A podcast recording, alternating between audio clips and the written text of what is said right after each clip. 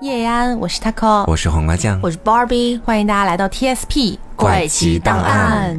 哎呀，今天这期节目是这样子的，其实早在去年的时候，呃，有一个东西火爆了整个网络，叫做《动物园规则怪谈》，是还上了热搜呢。对，然后当时的话呢，本人作为一个冲浪的一个弄潮儿，当然也是有刷到这样的一个内容，嗯，我当时也是被吓得不轻。但是呢，呃，当时我们有一些听众其实有来私聊过我们，说，哎，可不可以聊一下这个动物园规则怪谈？不过那个时候吧，就是我们会觉得说，网上有太多太多的关于这个规则类怪谈的一个解读了，嗯，然后呢，我们可能才疏学浅，又没有比较好的一个办法去给出一个呃很仔细或者说是很厉害的一个推理，对，啊，所以当时就一度搁置。直到现在呢，我们觉得说动物园的那一篇的热度可能稍微下去一些了，而规则类怪谈这样的一个文体又悄悄的继续火热了起来，嗯，遍地开花了，属于是。对，所以我觉得还是可以来跟大家聊一下的，嗯，然后呢，也是给不了解规则类怪谈的朋友们，先做一个非常简短的，出于我个人理解的一个小科普吧。它其实呢，就是把地点框定在某一个场景里面，呃，这个场景有可能是各种各样的，随你想，比比如说医院啦、教室啦、教学楼啦，呃，什么月球啦 等等的都可以啊，都可以。然后在这个框定好了的范围之内，会有一个。像是规则类的那种守则，嗯嗯，就是上面会写很多很多条你要遵守的规则，如果不遵守的话，可能会出现什么问题啊，等等等等的。对，而且随着视角的不同，这规则也会有不一样的版本。嗯，比方是说，在医院里面，你作为一个患者进去的话，你拿到的守则和你作为护士、医生可能都是不一样的。对，也就是说，它可能会有医生的规则，然后患者的规则。呃，它恐怖的点呢，一般来说是在于，首先第一。点在规则类怪谈里面很容易出现前后矛盾，也就是说前面比如说举例子哈，第一条规则告诉你不要吃苹果，但是第十条规则告诉你一定要吃苹果，不吃就会死。嗯，所以这个是第一个恐怖的点。然后第二个点是在规则类怪谈里面，它一般会有一个隐藏人物。嗯，这个隐藏人物有的时候会被写出来，有的时候不会被写出来。这个东西在规则类怪谈里面统称为他。就是动物的那个它啊，对，这个它代表的其实就是这个世界观里的某种怪物。这个怪物它有很多的功能，比如说它会促使你去死，或者向它献祭，甚至它的能力强大的时候，它可以修改一些规则。哦，对，是这样子的。而且我在读这些规则类怪谈的时候，我发现里面会出现很多种的，你绝对不能去做某件事情。嗯，但是可能你纵观整个场景，你都想不通为什么不能去做这个事情。嗯他也没有去给你解释其中的缘由，可能就需要我们自己去猜一下了。嗯，所以说规则类怪谈它呃听起来会比较恐怖的原因，就是前面说到的这些。嗯，然后还有一个点呢，它确实是像黄瓜酱讲的，容易让人细思极恐。呃，就比如说他提。提到了一个点，但他又没有讲为什么，所以你就会不断的去想，然后上下文去结合起来，你就会非常努力的想要知道这个点到底是为什么。嗯，当你最终可能猜到一些眉目的时候，你就会觉得非常吓人了。是的啊，所以今天的话呢，我们每个人都选到了一些我们在网络上读到的，我们觉得非常恐怖或者说很经典的一些规则类怪谈，来跟大家一起分享一下。那也是提醒大家一下，我刚刚已经讲到了，这是我们在网络上看到的关于这几篇规则类怪谈的一个出处，我们都会在简介里面写到，大家可以去看一下。然后大家也可以关注我们的公众号凹凸电波，在跟本期节目有关的推送里面，我会把今天讲到的呃所有的规则类怪谈的原文都放在推文里面，大家可以同步的去看一下。好，嗯。那么我这边的话呢，先来给大家分享今天的第一篇，这一篇呢叫做《育婴中学》。嗯，首先为什么选到它哈？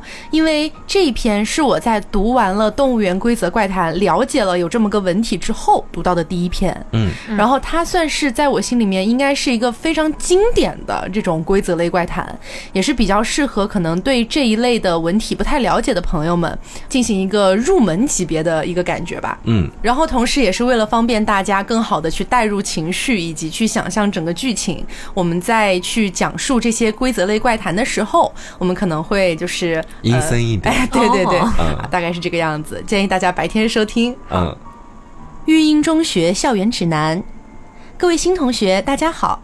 在这个寒冷但不失热情的冬季，我们迎来了育英中学一批新鲜血液。我们热烈而真诚地欢迎你们加入这个温暖的大家庭。希望这一份校园指南能够让你们更好地适应新的校园生活。一食堂，育英中学的食堂管理严格、干净卫生、品类丰富、营养均衡，保障学生身体健康。第一点，如果在食堂饭菜里吃到石子、浮灰、小虫或人齿，请向食堂阿姨反映。二，例汤有紫菜蛋花汤、番茄蛋花汤和芹菜豆腐汤。并在固定窗口提供，请不要接受任何工作人员提供的肉汤。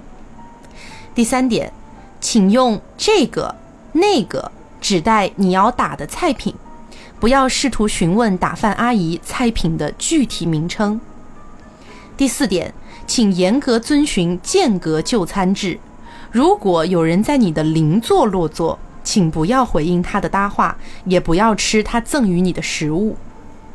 二宿舍，育英中学是全寄宿式学校，宿舍条件良好，每间宿舍配备电扇，供应热水，为学生提供舒适的住宿环境。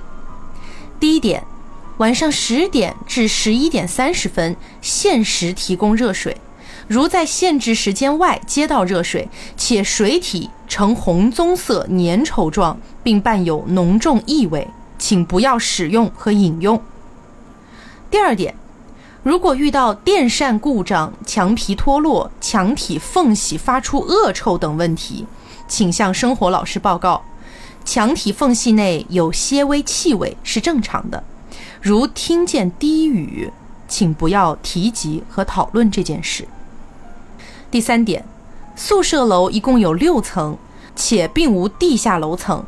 如果看见通往地下或第七层的楼梯，请假装没有看见，请绝对不要走上这些楼梯。第四点，宿舍楼每层有六个宿舍间，每间六个床位。如果看见多余的宿舍间或床位，请假装没有看见，请绝对不要进入这些宿舍间或躺上这些床位。第五点。如果看到有同学走上多余的楼梯，进入多余的宿舍间或躺上多余的床位，请假装没有看见，不要试图劝阻。如果你被邀请了，请婉拒。第六点，查寝时间是每晚的十点三十分。如果遇到凌晨三点二十四分的查寝，请假装熟睡。第七点。如果在自己的寝室门前看见蜡烛和花圈，请确认挽联上是否有自己的名字。如果有，请正常进入寝室休息；如果没有，请尽量真切的哭丧，直到蜡烛和花圈消失。三、教学楼与课堂，育英中学无现存的教学楼，请前往宿舍楼地下一层上课。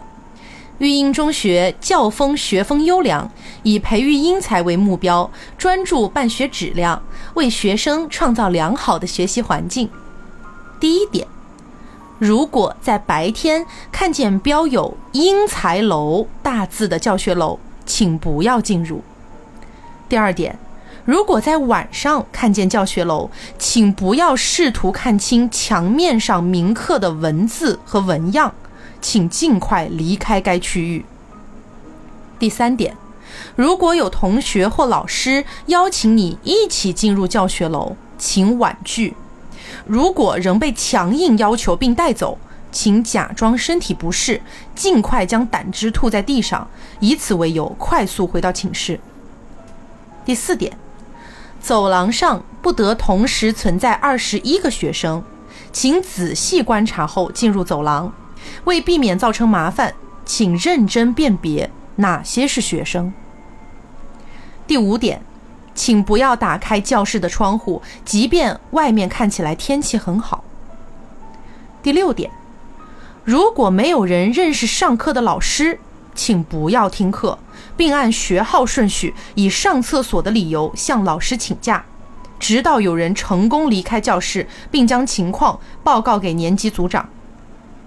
第七点，如果在上课时听见老师讲述本校历史，请在教室完全变暗前打断他。第八点，请不要在课上睡着。如果睡着，请假装从未醒来，直到所有课程结束，并尽快忘记在那期间听见的东西。四、图书馆。育英中学图书馆有着丰富的藏书资源、舒适的阅览室和便捷的借阅系统，是学生们理想的第二课堂。第一点，不要看图书馆里的书；第二点，不要看。五、操场。育英中学操场占地平方。第一点，没有；第二点，没有操场；第三点，没有必要操场。四、学校。育英中学是存在的学校，存在的学校，存在的存在存在的学校，学校存在学校存在。四。如有任何人向你传达不真实的信息，比如育英中学是不存在的、虚假存在、不存在的，请立刻报告离你最近的老师、清洁工、裁判、奶奶、保安、槐树、刽子手，我们会处理、处理、处理、处理。育英中学是真实存在的学校，育英中学中是真实的存在，育英中学中是真实，中学中是真实，在育英中学校真实，中学中是育英。祝大家在育英中学度过愉快的时光。结束了，它是蜡烛的烛哦，对，它是蜡烛的烛，以及最后的时光是消逝的逝，嗯嗯，不是俺的普通话的问题。哦，对，那么这个呢，算是育英中学的一个基础完结版。呃，听完了所有的之后呢，想问一下两位，就是有没有一个自己的小猜测呢？它背后到底是一个什么样的故事？因为我觉得说，我刚有记录一下，我在我觉得食堂里面的一些问题啊，我记录下来的是这个样子的，一个是说。为什么在食堂里面会出现石子？嗯，就在你的饭里。嗯，这一点的话，对于任何一个中学的食堂来讲，都是一个比较大的问题了。但是在这个规则里面，它就是好像这件事情是司空见惯的一样。嗯，然后另外一个就是为什么要用这个或者那个代表菜品？是菜品的名字和实际的菜品并不相符，所以只能用这个或那个吗？肯定是学生或者他根本就没有办法确定。或者说没有办法看到这个菜品到底是什么，嗯嗯，然后还有一个就是为什么不要和身边的人搭话？身边的按理来说不应该都是自己的朋友吗？或者同学？嗯，那是不是在身边的或许都不是人类呢？对，嗯，我现在对于其中的几个地方是否存在表示怀疑。嗯，我觉得说图书馆还有操场，我个人觉得应该是根本不存在的吧。嗯，因为他说图书馆里压根，嗯。不能去看里面的任何的书，然后但是好像他在这份校园的这个规则里面又写说我们是有一个图书馆的，然后操场那边他也没有透露更多的信息。对，也跟大家说一下，就是大家前面听到我在讲就是育英中学操场占地多少平方的时候，这个不是我故意去把它逼掉，是因为在原文里面它就是被糊掉的一个部分啊，是这样子，我们来这样做处理的。是，然后到后面的时候，其实宿舍和教学楼，我们是要分开来去逐步的盘它吗？嗯，还是说现在要给出一个大致的猜测？呃，其实我觉得我有个问题想问一下你们啊，就听完全篇了之后，你们觉得育英中学存在吗？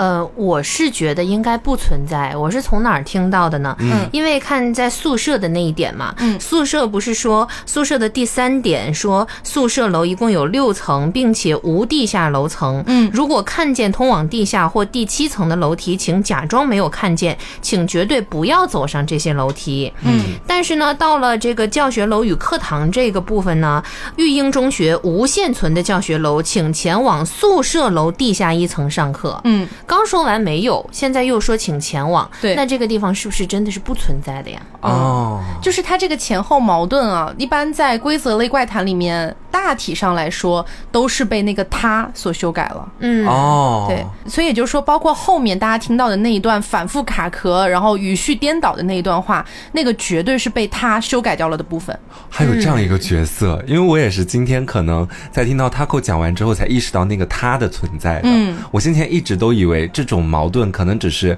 作者在其中卖的一个小小的关子，需要我们去推测到底是更偏向哪一边的。一般来说都是被修改过的哦，所以你就要去猜到底哪个部分是被修改的，到底哪个部分是可以相信的。嗯是这样。所以我来讲一下我对这一篇的我自己的一个推测吧。首先，我觉得育英中学曾经存在，后来不存在了。嗯，它可能是因为某场事故导致整个学校里的学生全部死亡。然后前面像黄瓜酱提到的，为什么那些菜的名字不能问？然后为什么我旁边坐的人，我也不能跟他交谈？这一点都不像一个真实的学校。对也就是说，这个学校里的人可能都死了。然后还有在后面在宿舍的部分有提到的，如果你在走廊里面看到了花圈和蜡烛，你要确认挽联上有没有你的名字。嗯，然后如果有，你就继续睡觉。哦，所以我觉得这个完全就是一个阴间操作。嗯，阴间的世界，他睡着了才是他的常态。对，哦唯一一个我至今都还是不理解的，就是为什么要确认走廊上有二十一个人。就是这一点是我不太理解的，就是二十一到底代表什么？我当时根本就没有把它往阴间那边去想嘛。我听到走廊上确认是否有二十一个人，而且他明确的表示要确定里面哪些是人，然后后面半句他是没有说的。我当然以为是这里面有人还有鬼那种感觉。嗯嗯，然后包括也是在宿舍那个部分，其实我觉得宿舍透露出来的信息蛮多的。嗯你比如说像第一点里面说到的，如果你在限制时间外接到热水，且水体是红棕色粘稠状，并伴有浓重异味，很像血，这绝对是血，嗯绝对是血。然后包括像后面提到的什么墙体缝隙内有些微气味是正常的。就是它这个墙体缝隙，我觉得可能是某种就是曾经的灾难或者是等等的事情造成的，嗯然后才会在墙体里面散发出一些奇怪的味道。至于墙体里面本身有什么，这个可能再需要盘一盘这样子。嗯，我还有个问题啊，就是说，嗯，中间在教学楼与课堂这儿啊，如果说有同学或者老师邀请你一起进入教学楼请婉拒，如仍被强硬要求并带走，假装身体不适，尽快将胆汁吐在地上，并以此为由快速回到寝室，为什么要吐胆汁呢？对这一点也是我很好奇的。我觉得吐胆汁这个好像就从侧面印证了，其实能够阅读到这份守则的人，他或许本身就不是人类。就一般正常的普通人，你很难说直接把胆汁吐出来。嗯但会不会是一些，比方说按照前面 Taco 所讲过的，经历完那些灾难的，我们暂且就叫他亡魂吧。比如说当时经历了一些灾难，然后比如说被砸的胆汁都流出来了，然后才会在这份守则里写，请吐出你的胆汁。嗯，这个我有一个不同的想法哈。嗯这个是跟前面最开始说到的食堂结合起来的。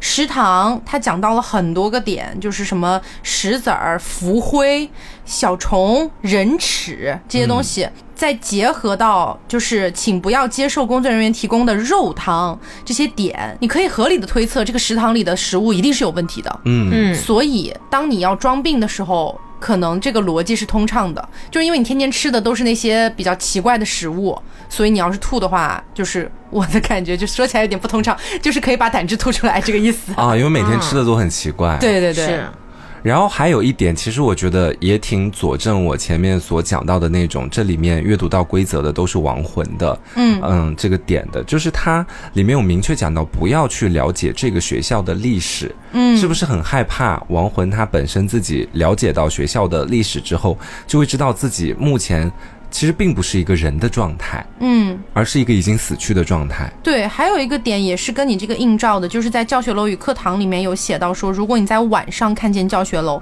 请不要试图看清墙面上铭刻的文字和纹样。就是这个墙面上铭刻的文字和纹样这一句话，会让我联想到墓碑。嗯就是所以说他在晚上看到的教学楼其实是墓碑。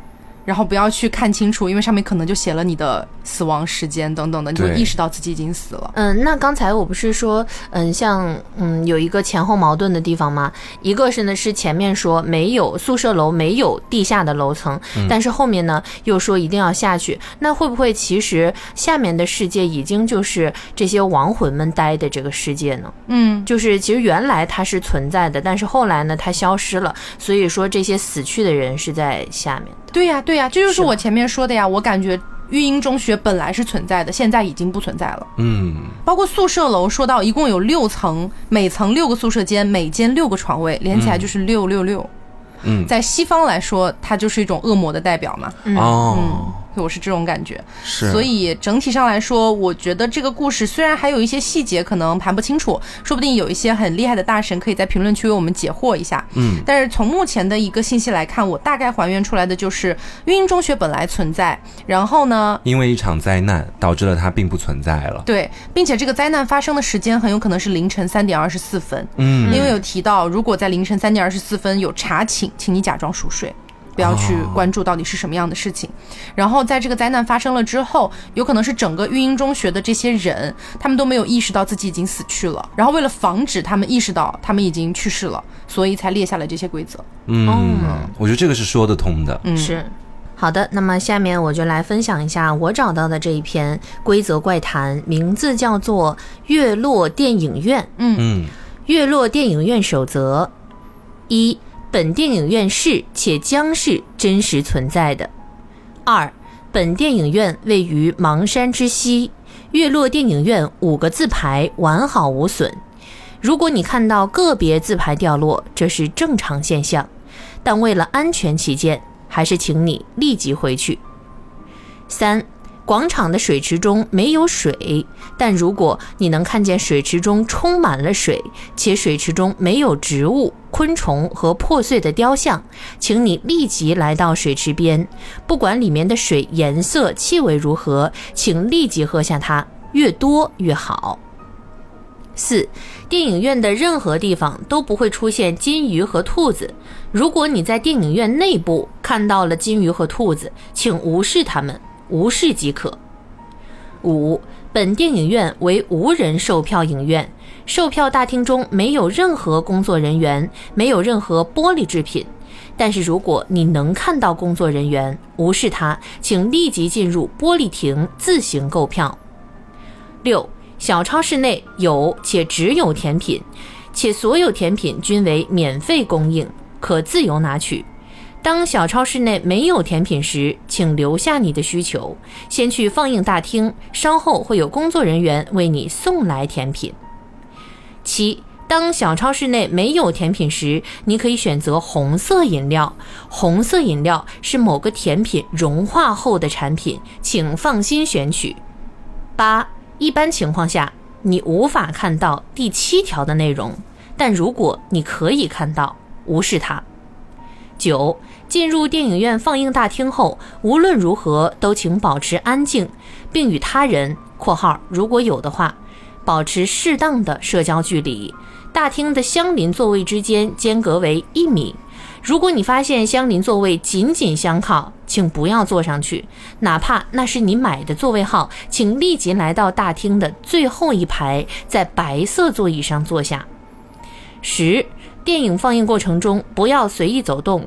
如果你想上厕所，请务必弯腰离开座位，先走到大厅最后一排座位前，按下白色座椅上的唯一一个按钮，再从后门离开。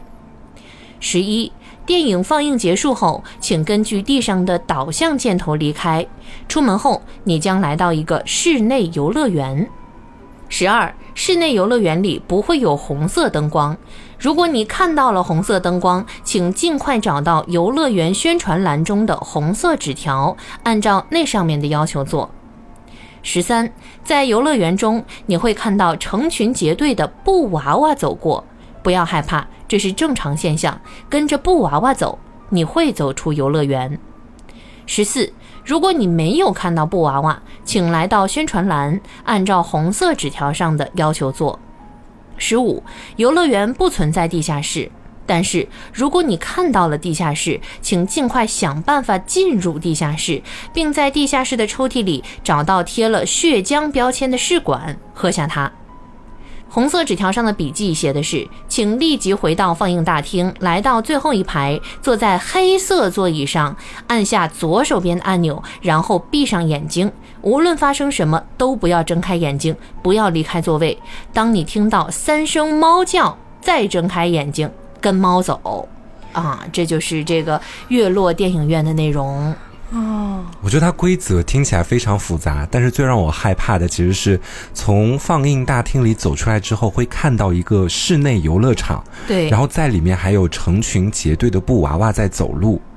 这看起来就不是一个在现实世界里面会出现的一个地点。是的，所以我觉得我们至少能先做第一个推理，就是我觉得这个电影院至少它肯定是不正常的，然后它有可能是阴间的，或者说是有可能曾经存在，后来被废弃掉的，嗯大概是这种感觉。或者说有没有另外一种可能性，就是这个电影院在现实世界里面可能已经被废弃了，但是它是真实存在的。嗯，但是以我现在的这个视角看到了这条规则之后，就证明我好像是有看到另外一个世界的能力了。啊可能在现实世界里，这个电影院一个人都没有，嗯，但是我就能看到里面有很多布娃娃在走路。明白，这个是有可能存在的，就有点像那个动物园规则怪谈，嗯别人看到的都是正常的动物，然后我们会看到长着兔子耳朵的大象，对，是这种感觉。嗯，那这个会不会有一种像我看很多图片什么的都觉得很阴森的，是那种废弃游乐园、废弃医院这种？比如说我们触碰到了一些机关，或者说嗯稍微某个东西启发了一下我们，我们的眼前就会出现从前的景象，或者是一些不现实的景哦，象。从前的对也有可能，嗯，感觉每个解读都是合理的。对，然后中间有一个点啊，它有提到第七条是说，小超市如果没有甜品，你可以选择红色饮料。说这个红色饮料是某种甜品融化后的产品，请放心选取。我觉得这个绝对不是正常的饮料。对，对因为第八条写了嘛，一般情况下你无法看到第七条，但如果你看到了，无视它。嗯，所以我觉得很有可能第七条是那个它加进去的。嗯。啊、然后可能这个甜品是某种恢复的方式，嗯。比如说你吃了这个免费的甜品，你就可以恢复到正常的世界。但是如果你当时去的时候刚好没有，是可能是它影响了那个小超市，嗯。让小超市里面只有那种什么红色的饮料，喝了之后你可能会更加的迷失在这个环境里面。对，嗯。而且我觉得从二三点来看哈，我还是比较偏向于我前面说到的那种讲法，嗯，因为他一开始先说了“月落电影院”这五个字牌完好无损，你看到了个别字牌掉落，这属于正常现象。然后后面说为了安全起见，还是请你立刻回去。他是直接把人往电影院外面推，那是不是证明看到了有这个字牌掉落，就证明你是一个普通人，一个正常人，你就可以直接回去了？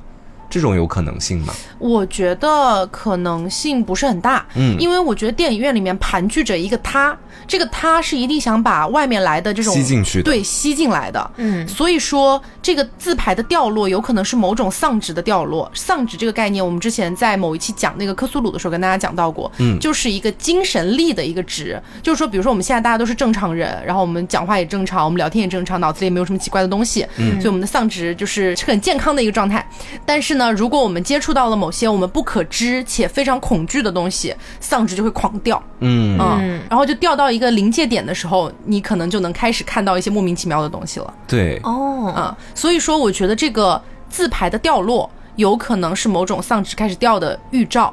哦就是说，你现在精神力已经开始不稳定了。为了保护你，因为这个规则，绝大部分肯定是为了对抗那个他，保护正常人这个角度去写的。嗯只是说它中间有些东西被那个他给篡改了。嗯，所以说像这一条，好像我们暂时没有看到任何篡改的痕迹。嗯那么我们如果相信他的话，绝对就是这个字牌掉落就意味着某些东西，所以请你快点回去吧，因为他不能直接在第一条就跟你讲我们电影院有问题，如果你看到掉落了，你就不要来。是所以他只能说为了安全起见，还是请你回去。因为它这个规则也是为了防止那个他随意的来篡改，他可能不能说的那么明显。嗯，对可以这么对对，理解吗可以这么理解。然后后面第三点，其实我觉得也影射了两个事件啊，嗯就是这个废弃电影院，它的广场的水池里面本来就是没有水的，嗯，但是假设你看到了里面充满了水，这是不是一种幻觉状态之下才会看到的东西？嗯，或者说是因为我能看到这条规则，证明我自己本身就已经进入到了另外的一个世界当中。嗯，或者是也有可能，我举个例子哈，嗯。或者是也有可能，比如说你没有遵循第一条，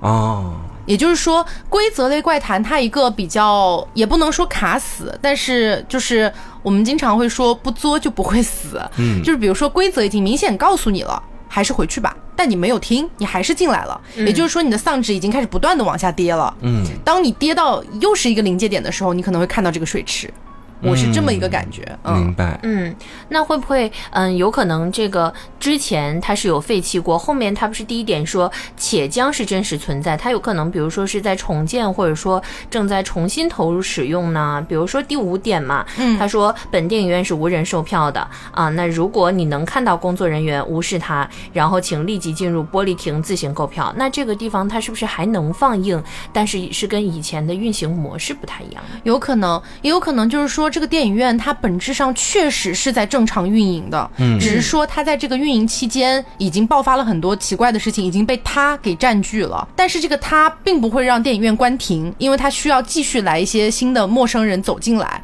它才能吸取到能量。所以说它本质上还是在运营，只是说可能在我们现实世界里面没有太多人会选择去这个电影院，但你一旦踏进来了，可能就会出问题。出问题，，对，嗯嗯而且第十三点就是我一开始说到的特别恐怖的那个，看到成群结队的布娃娃，然后他说不要害怕，这是正常现象，跟着他走，你就会走出游乐园。我觉得不一定是走出吧，这是不是被他修改的一条规则啊？就其实如果跟着布娃娃走，说不定是走到另外一个深渊里面去了。我觉得布娃娃这个点非常的就是重要，嗯，因为就是说，你看啊，只有两种选择。如果你看到了布娃娃，如果你相信了规则，那你就跟着布娃娃走了；如果你没有看到布娃娃，你要跟着红色纸条上的要求来走。嗯，红色纸条讲了一大堆，都是跟前面不一样的。因为前面讲到了你要什么白色座椅，对不对？嗯。然后后面在红色纸条上面说到了黑色座椅，嗯。然后不管发生什么都不要睁开眼睛，不要离开座位，直到听到三声猫叫再睁开眼睛，跟猫走。也就是说，你进入到了游乐园，看和没看到布娃娃完全是两个截然相反的走向。嗯，如果这么说起来的话，好像布娃娃和猫只有一个是真的。但是，假如说布娃娃是需要某种契机才能看到的呢？比如说你进去的时候，你确实没有看到，也并不是因为布娃娃是假的还是布娃娃是真的，就是没看到，然后你得去遵循那个红色纸条去走，这也是一种可能性，对吧？对，像是两条路子的那种感觉。而且我觉得还有一个点还蛮可怕的，就是一直说室内游乐园不会有红色灯光，但如果你看到了红色灯光，请找到那个红色纸条，就是在强调红色这个点。就是我觉得在我的视角里面，我宁愿去相信那个布娃娃。我我觉得这个红色，然后又提到什么黑色座椅、三声猫叫，这听起来好像都比成群结队的布娃娃要诡异一点。哎，对，我会觉得好像从我的第一感知来看，在如果这么对比下来，布娃娃好像会更可信一点。嗯，我个人如果在那个环境里，我可能也会选择跟随布娃娃走，嗯，因为黑色按钮啊，还有几声猫叫在跟着猫走，我总感觉它要把我拉到另外的一个深渊里面去。对，那这个会不会有一种那种要逃生的感觉？就是它在指引着一种我们活出去的这个路呢？对，肯定是因为你看啊，这一篇里面其实有几个点都有可能是逃生出去的一个关键道具。嗯，第一个是水池里的水，不管颜色、气味怎么样，喝的越多越好。然后他就没有讲喝完之后会怎么样了，有可能你就清醒出了对，嗯起出去了。然后还有第二个呢，就是那个甜品。如果说你吃了甜品，我觉得大概率是可以出去的。但如果你没看到的话，我觉得那个红色饮料应该不是出去的东西。嗯，然后就是白色座椅和黑色座椅，到底要信哪个？白色座椅和黑色座椅信哪个，也要结合到我们要不要相信那个红色纸条。对，嗯嗯，然后还有一个就是地下室里的那个血浆。到底要不要喝它？而且我甚至感觉那个血浆很有可能是跟前面说到的，如果你看到没有甜品的时候去喝那个红色饮料，很有可能就是这个血浆，是一个东西。也就是说，如果我们不相信前面的红色饮料的话，那应该也不要相信后面的血浆。对，嗯，要相信就都相信，要不相信都不相信。对，是，对，如果相信白色就相信前面的，如果相信黑色就后面，它可能会导致两种全然不同的结局。嗯嗯就是一种是你就直接坠入这个深渊，一种就是你能出去。哦，那所以说规则类怪谈其实它没有一个固定的解说，它一定是一个什么样子的，没有而是你通过阅读它来塑造出一个你自己思想出来的世界，是这样。对对对，因为规则类怪谈它虽然写到了很多的规则，看起来框得很死哈，条条框框的，但实际上你能读出来，每一条规则里面都有很多的开放性的可能性。嗯所以就算是这些作者他们给到了最后的一个他们的一个答案，也不一定就是会让每个人都觉得啊每个点都严丝合缝的对上了。所以像规则类怪谈好玩的点就在于你真的可以有无数种解法，嗯，就有点像我们之前玩海龟汤，比如说一个汤面讲出来了，它确实是有一个汤底的，但是可能在我们猜这个汤面的过程当中，能推出来另外一个也很合理的汤底。对，甚至比原本的汤底更加精彩的那种。对对对对对，嗯嗯。那我接下来跟大家讲的这个规则是银湖山墓园的这个规则。尊敬的来宾朋友们，你们好。银湖山墓园坐落于风景如画的银湖山脚下，波光粼粼的银湖位于园区内，环境幽静，空气清新，是先人入土、福荫子孙之灵地。为了保证来宾们的满意出行和人身安全，在园内请务必遵从以下规定：零，工作人员在任何情况下都不可能是单独一人。我们做的一切。都是为了您的人身安全。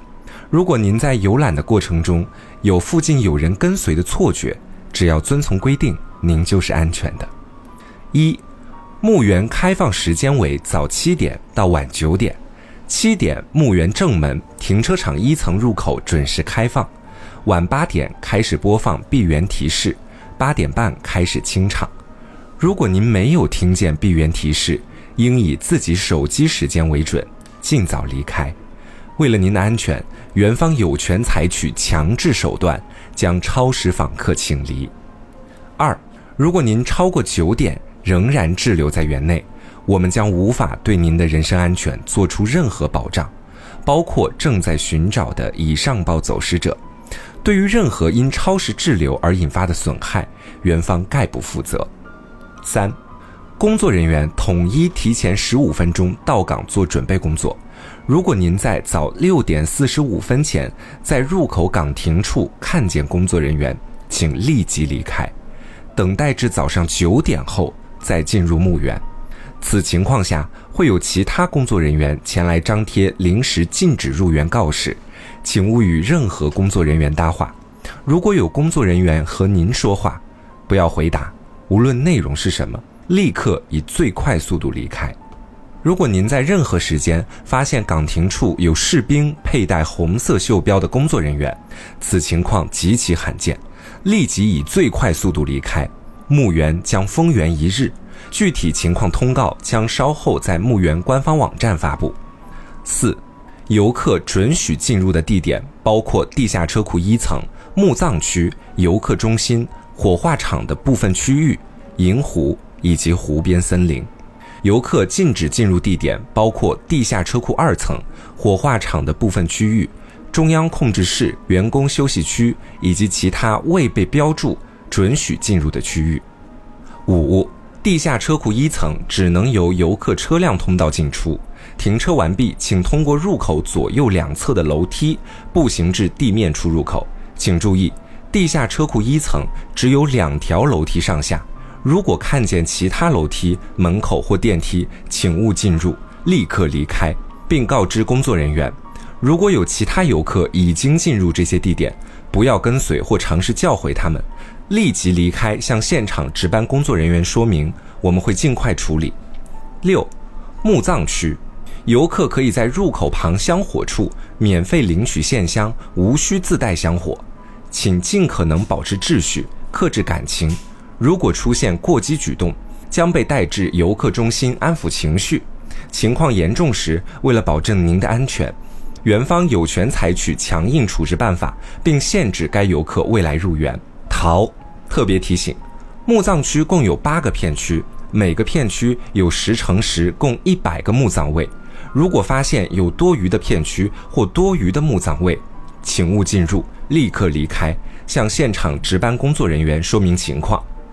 七，火化场的送灵区、休息区为访客准许进入区域。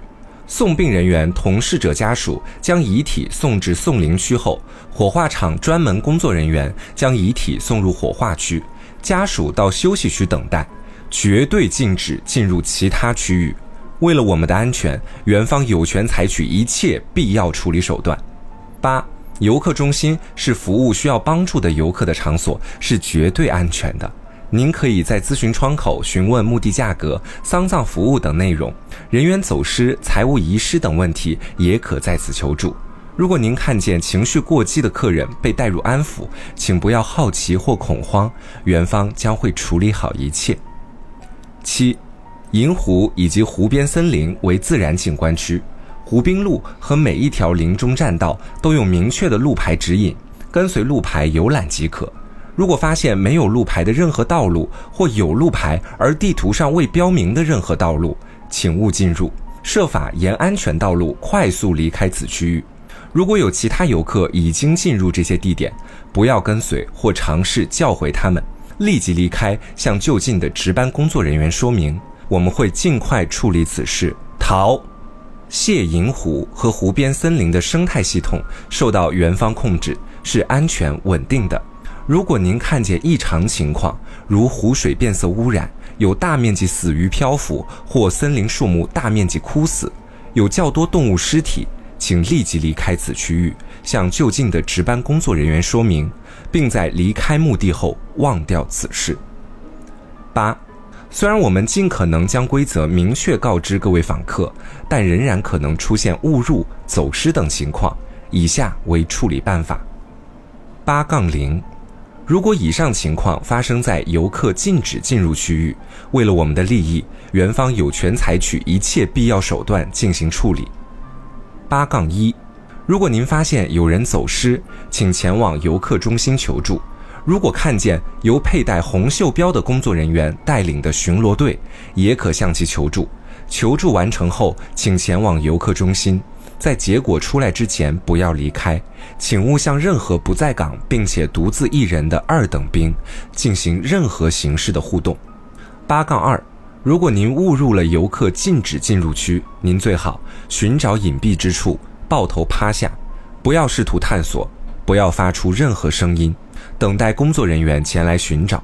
救援队配备热能成像仪、生命探测仪、红外夜视仪等装备，请相信专业性。处置队伍统一由佩戴红袖标的工作人员带领，一般四人以上。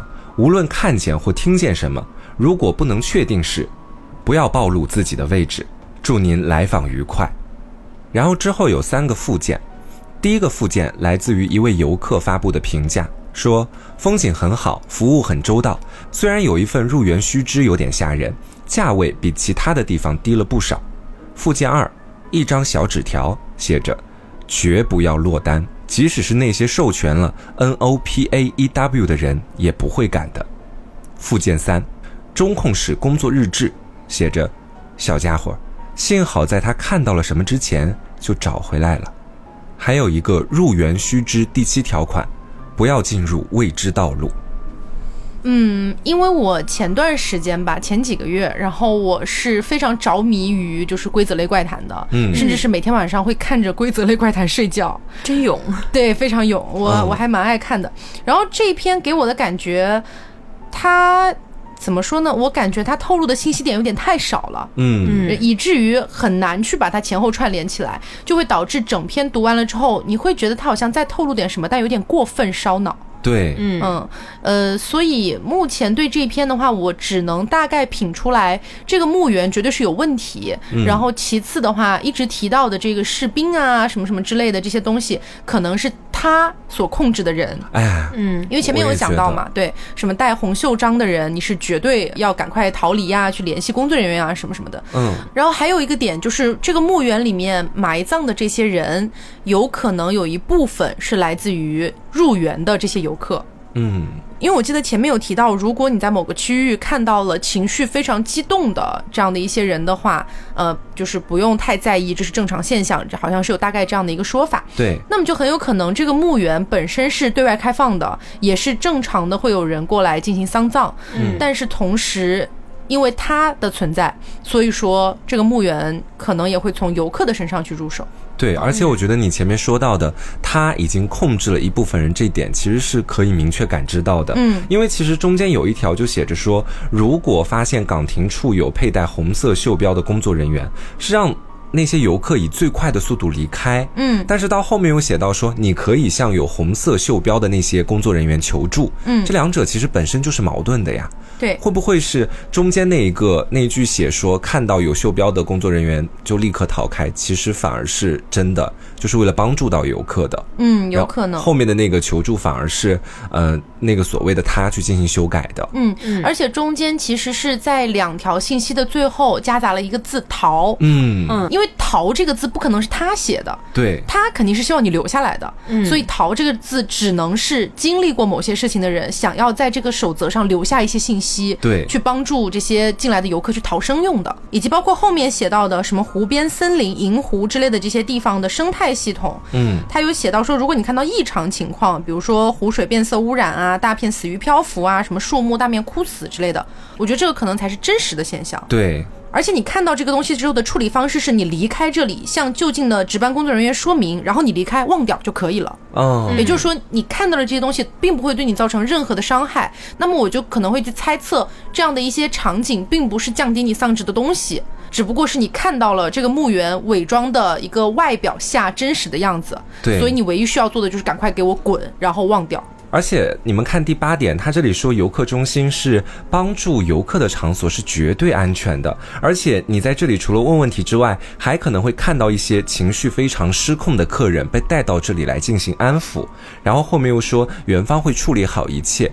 其实我在这里反而会觉得，会不会是有一些游客违反了这个规则？比如说走到了一些不该去的道路里面去，看到了一些非常可怕和惊恐的东西，产生了很激荡的情绪，最后是被直接带回到了游客中心里面来直接处理掉的。对，有可能，因为这个点跟之前的动物园那篇是有点像的，就是某一个人他因为触犯了一些这个规则，然后就是精神完全崩溃，所以他也会被带走处理。我印象里好像是这样，因为动物园那篇实在过得有点太久了哈。嗯，但是在规则类怪谈里面，这个是绝对会存在的。是，嗯，哎，朋友们有没有发现第七点出现了两次，第八点出现了两次啊？哦，真的诶，是，而且第六点出现了一个桃，第二个第七点又出现了一个桃。但是关键的点就在于它的第七点和第二个第七点，以及第八点和第二个第八点之间，我暂时没有感觉到任何的矛盾存在。如果你要说它中间出现了矛盾，那很有可能就是那个他去强行加上去去混淆视听的。但是我们现在看下来是不存在这样的一个可能性的。那么这个第七点的重复和第八点的重复到底意味着什么？我觉得就有点搞不明白了。嗯，对我如果说前面看到那个第八点，我觉得其实是假话嘛，因为前面跟大家讲到过了，说服务中心其实就是用来帮助游客绝对安全。我更偏向于可能第一个出现的第七点、第八点是假的，后面的第七点和第八点相对来说会比较真实一点。如果硬要从这个真假的层面，或者他有没有去改写的层面去讲的话，我觉得应该是只有这一种解释方对式。，因为毕竟第二次出现的第七条后面跟了一个桃，嗯我觉得跟了桃字的大概率的这个真实性会高一些。对对，嗯，而且前面那一点还说哪里是绝对安全的，像一般我们做选择题，如果出现这种，比如说完全绝对的东西，很有可能这个选项就是错误的，对所以它应该就有点问题。这个也很难讲，因为、呃，在规则类怪谈的一个体系里面的话，当然这不是所有的怪谈都适合哈，只是说它会有一个既定的一个设定，你是可以拿来用的，就是安全屋这个概念。嗯就是在这样的一个环境里面，有一个地方确定是绝对安全的，你只要不在这里做什么样的事情，你就是安全的。嗯它哦呃会会会有一个这么样的一个设定了，但是关于它这里提到的这个绝对安全是否可信，也是一个打问号的，因为我们前面存疑。对我们前面讲到了第七条的反复重复，第八条的反复重复，而且我们觉得第二遍的更可信一些，对也就是说上一遍的可能是存疑的。是，那也就是说，游客中心它这个安全屋的地位其实是做的没那么稳的。，对，是这样的。嗯，啊，那我其实觉得，呃，这个规则类怪谈啊，你要用一个比较短的时间去把它整体都是一个盘清楚的话，其实是比较难的。对，啊、特别又是碰上可能比较烧脑一点的话，大家可能需要比较细致的去盘了。因为之前像动物园那一篇，其实就是一个大长篇，并且非常烧脑，但它的前后逻辑非常缜密，你是可以一点一点推出线索的，非常有意思。如果大家没有去试过的话，我会建议大家可以去尝试一下。因为我之前有一些朋友就是为了去推那个动物园那一篇，拿了好多好多的纸啊，就是拿那种小本本，一点一点记，就是兔耳朵大象，然后又是什么白狮子还是白老虎之类的，一点一点去推它到底代表什么东西。嗯到最后推出来的时候，就是会有一种豁然开朗的感觉。所以今天的主要目的呢，就是给大家安利一下规则类怪谈，呃，确实是一个夏日清凉消暑的一个好物啦啊。对，而且我们今天其实只是做了一些比较简单的分析。嗯你如果就是对这个怪谈或者我们其中提到的某一篇特别感兴趣的话，也可以直接去公众号里面，你也可以去推测，然后在评论区告诉我们你的一些想法。是的，嗯，好，那么今天的节目差不多就到这里，也希望大家如果听到了某一篇，觉得。哎呀，这个灵光乍现，有一些自己的解读，也欢迎大家在评论区里面跟我们来一起说一说。嗯嗯好，那今天节目就到这里，我是 Taco，我是黄瓜酱，我是 Barbie，那我们下周再见，拜拜。